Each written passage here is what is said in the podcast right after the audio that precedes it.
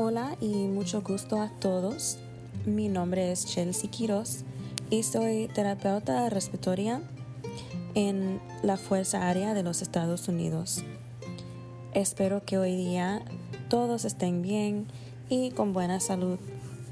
El artículo Elección del editor de este mes describe el uso de alto flujo cánula nasal fuera de la UCI. Jackson y sus colegas informan que el uso del alto flujo cánula nasal en las salas es un método para reducir costos y también garantizar la seguridad. De 346 sujetos, 238 evitaron la admisión a la UCI. Pocos avanzaron a ventilación no invasiva o ventilación invasiva como 6% ah, y 5%. Entonces llegaron a la conclusión de que educación extensa y cuidadosa selección de sujetos fue fundamental para el uso exitoso de, del alto flujo cánula nasal para la hipoxemia. Ahora Berlín proporciona un comentario que destaca la importancia de la innovación en la parte, particularmente en los terapeutas respiratorios, para mejorar los resultados de los pacientes. Junkman y sus colegas evaluaron un resucitador automático neumático en un estudio de banco y modelo porcino de hipoxemia. Reportan función estable y predecible del banco y capacidad de soportar intercambio de gas en el modelo comparable a un ventilador convencional. Cambios de cumplimiento fue predicho por cambios en la frecuencia respiratoria. Los autores sugieren que esto podría usarse para altar a los cuidadores sobre el estado del paciente.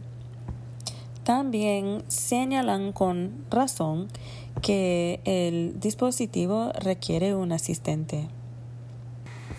Ahora, Branson y Rodríguez en el editorial que acompaña revisa los resucitadores automáticos, rendimiento y la importancia de los ventiladores en la pandemia actualmente.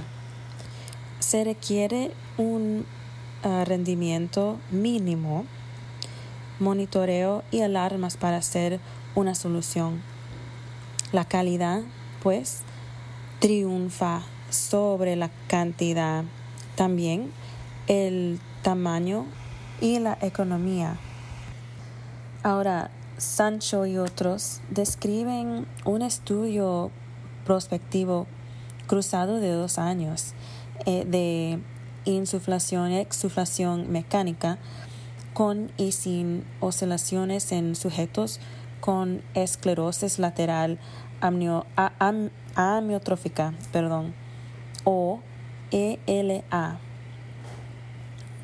En un pequeño estudio de 19 sujetos, no hubieron diferencias en los episodios de infección respiratorias, ingreso hospitalarios o necesidad de broncoscopia.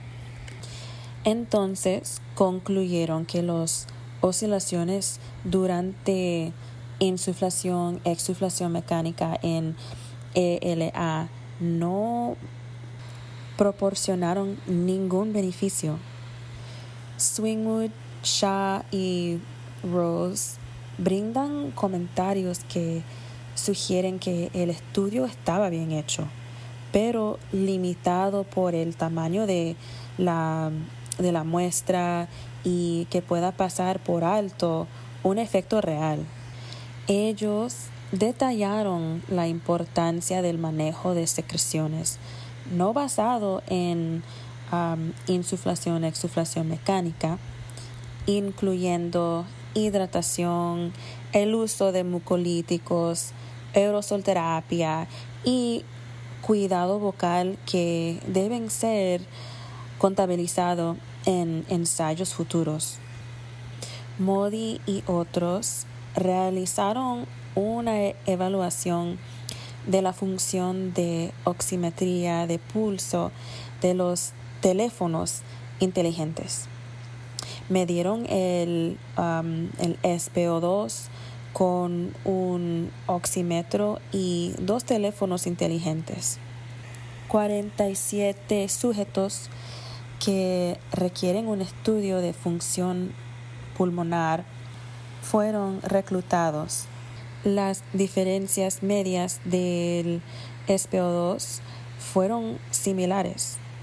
Sin embargo, los dos teléfonos inteligentes no pudieron detectar un SPO2 señal en un tercio de los sujetos. Llegaron a la conclusión de que comparativamente los oxímetros de los teléfonos inteligentes eran fiables. Ilia et al. evaluaron las respuestas de PIP en el pulmón al final de la expiración volumen y cumplimiento en relación con, la, con el estrés y la tensión en pediatría sujetos con y en riesgo de SDRA.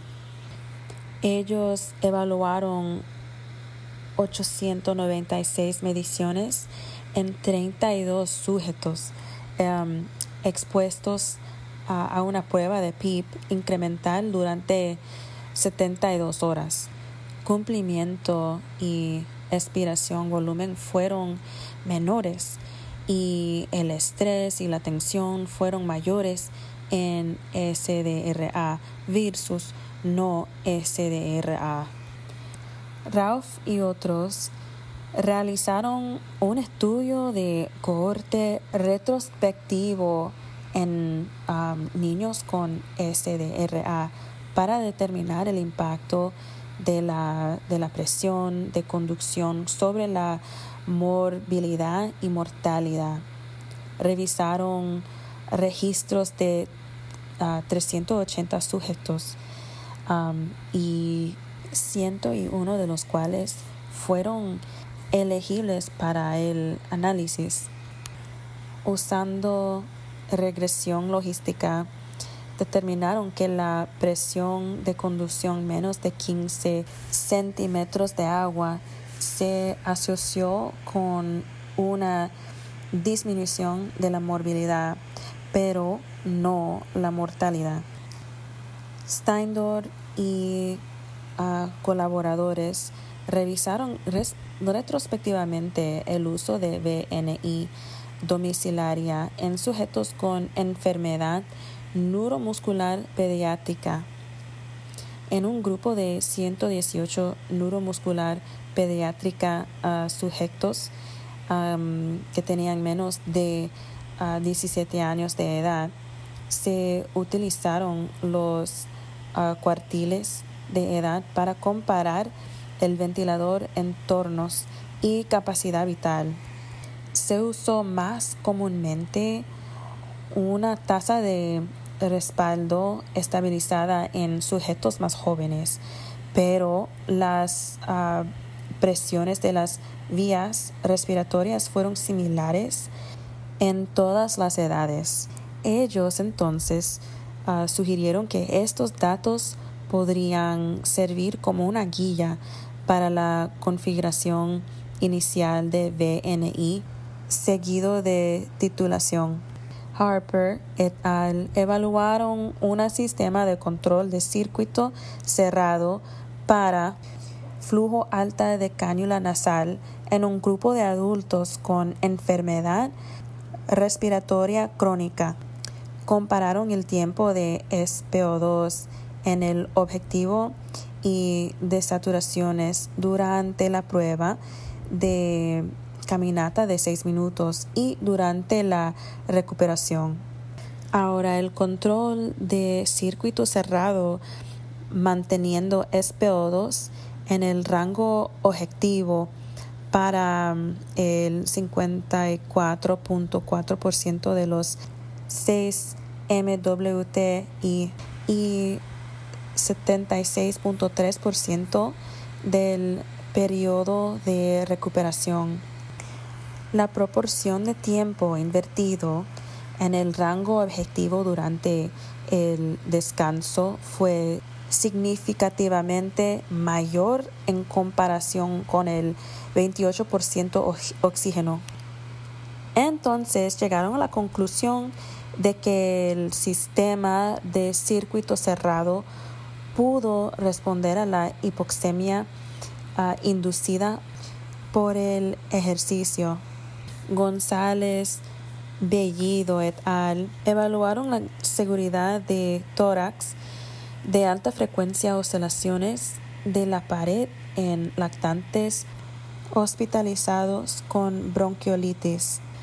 Bueno, los sujetos fueron asignados al azar al aclaramiento de las vías respiratorias que consiste en exhalación prolongada y tos estimulada o oscilación de la pared torácica.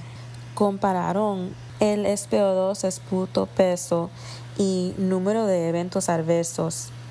Entonces, en 92 sujetos no hubo diferencias en SPO2 o eventos adversos entre grupos. PANU y otros evaluaron el uso de un registro médico electrónico sistema para notificar a los RTs de exposición excesiva al oxígeno en sujetos ventilados. Ellos comparado el FIO2 impulsado por, por el RT titulación según las órdenes del médico. En 195 sujetos, la precisión de las alertas fue del 78% y los RTs ah, respondieron al 74% de las alertas. Entonces, al final, la exposición a la hiperoxemia se redujo significativamente. Actan et al.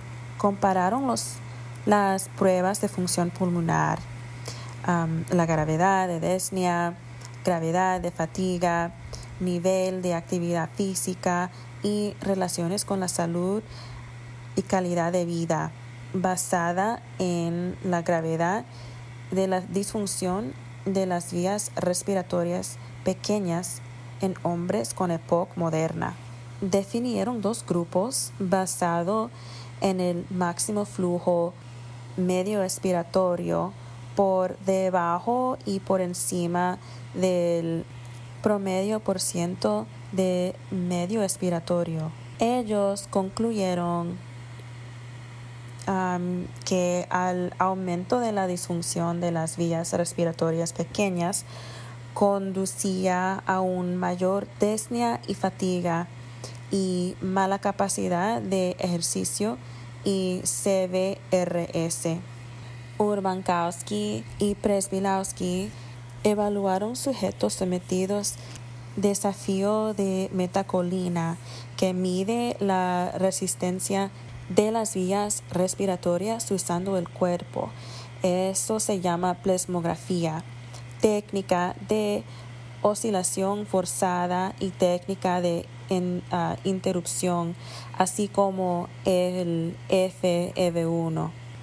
Se reclutó a sujetos con síntomas similares a asma. Ahí hubo diferencias en las medidas de ah, resistencia de las vías respiratorias entre las mediciones técnicas. llegaron a la conclusión de que los cambios en la resistencia de las vías respiratorias durante la CM fueron detectables por el FEV1 en los que no respondieron con la metacolina inducida que produce síntomas similares al asma. Al-Tunayan et al compararon diferentes métodos de posición de la mano en la mascarilla y la ventilación durante la ventilación en una simulación de modelo. Ellos reclutaron a 75 RTs que utilizaron dos métodos para sujetar la máscara. Uno usó la mano para crear un agarre en forma de C de la máscara y la otra colocó ambas manos en la misma posición en lados opuestos de la máscara. Hubo un menor efecto de la posición de la mano en la entrega exitosa del volumen, 74% versus 68%, mientras los participantes Ah, prefirieron el agarre en forma de C para mayor comodidad. Spoletini y sus colegas realizaron un análisis retrospectivo de VNI uso en sujetos con fibrosis quística en el Reino Unido durante un periodo de 10 años lapso. La VNI se inició en 74 ocasiones, más a menudo por hipercapnia. Los sujetos que interrumpieron la VNI de forma temprana tuvieron una disminución progresiva en FEV1, mientras que aquellos que continuaron con VNI mostraron una disminución más lenta.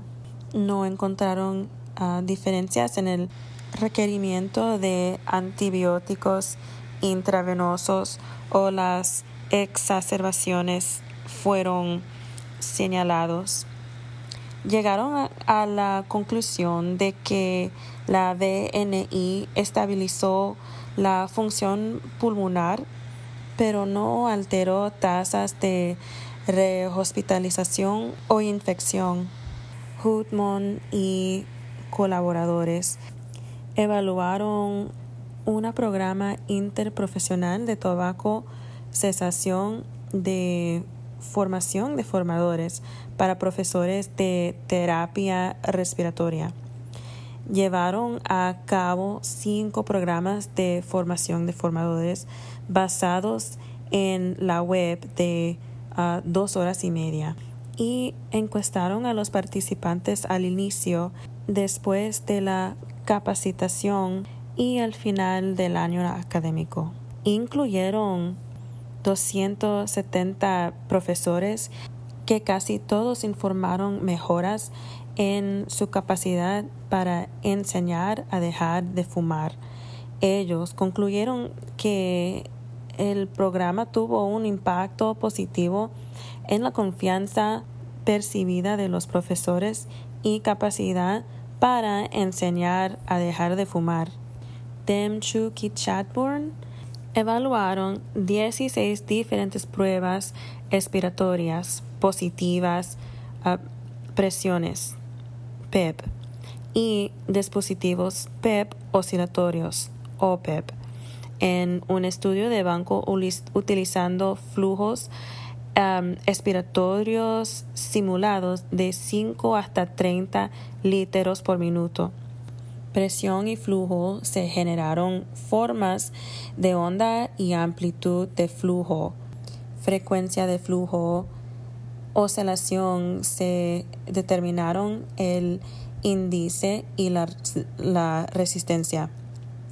Concluyeron que los dispositivos PEP se comportaron de manera similar, mientras que los dispositivos OPEP demostraron potencialmente clínicamente diferencias importantes en la índice oscilatorio.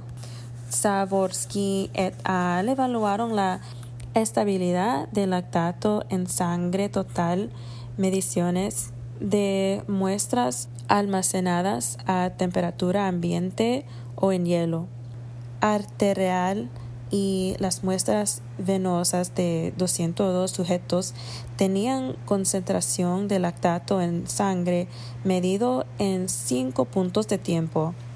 Las muestras se almacenaron a temperatura ambiente 22 hasta 24 de grados Celsius o en condiciones de granizado de hielo antes del análisis.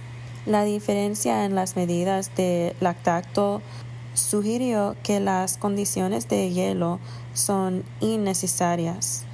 Juan y otros contribuyen con una revisión narrativa de la musicoterapia de adultos con EPOC. Informaron una reducción de la desnia y la ansiedad en sujetos con EPOC que participan en musicoterapia.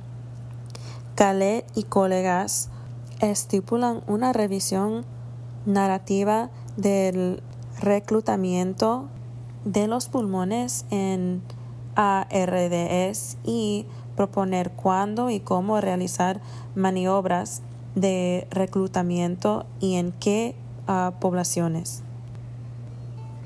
Muchas gracias por escuchar a esta elección. Ah, siguen para adelante, siguen luchando y espero que les vaya bien.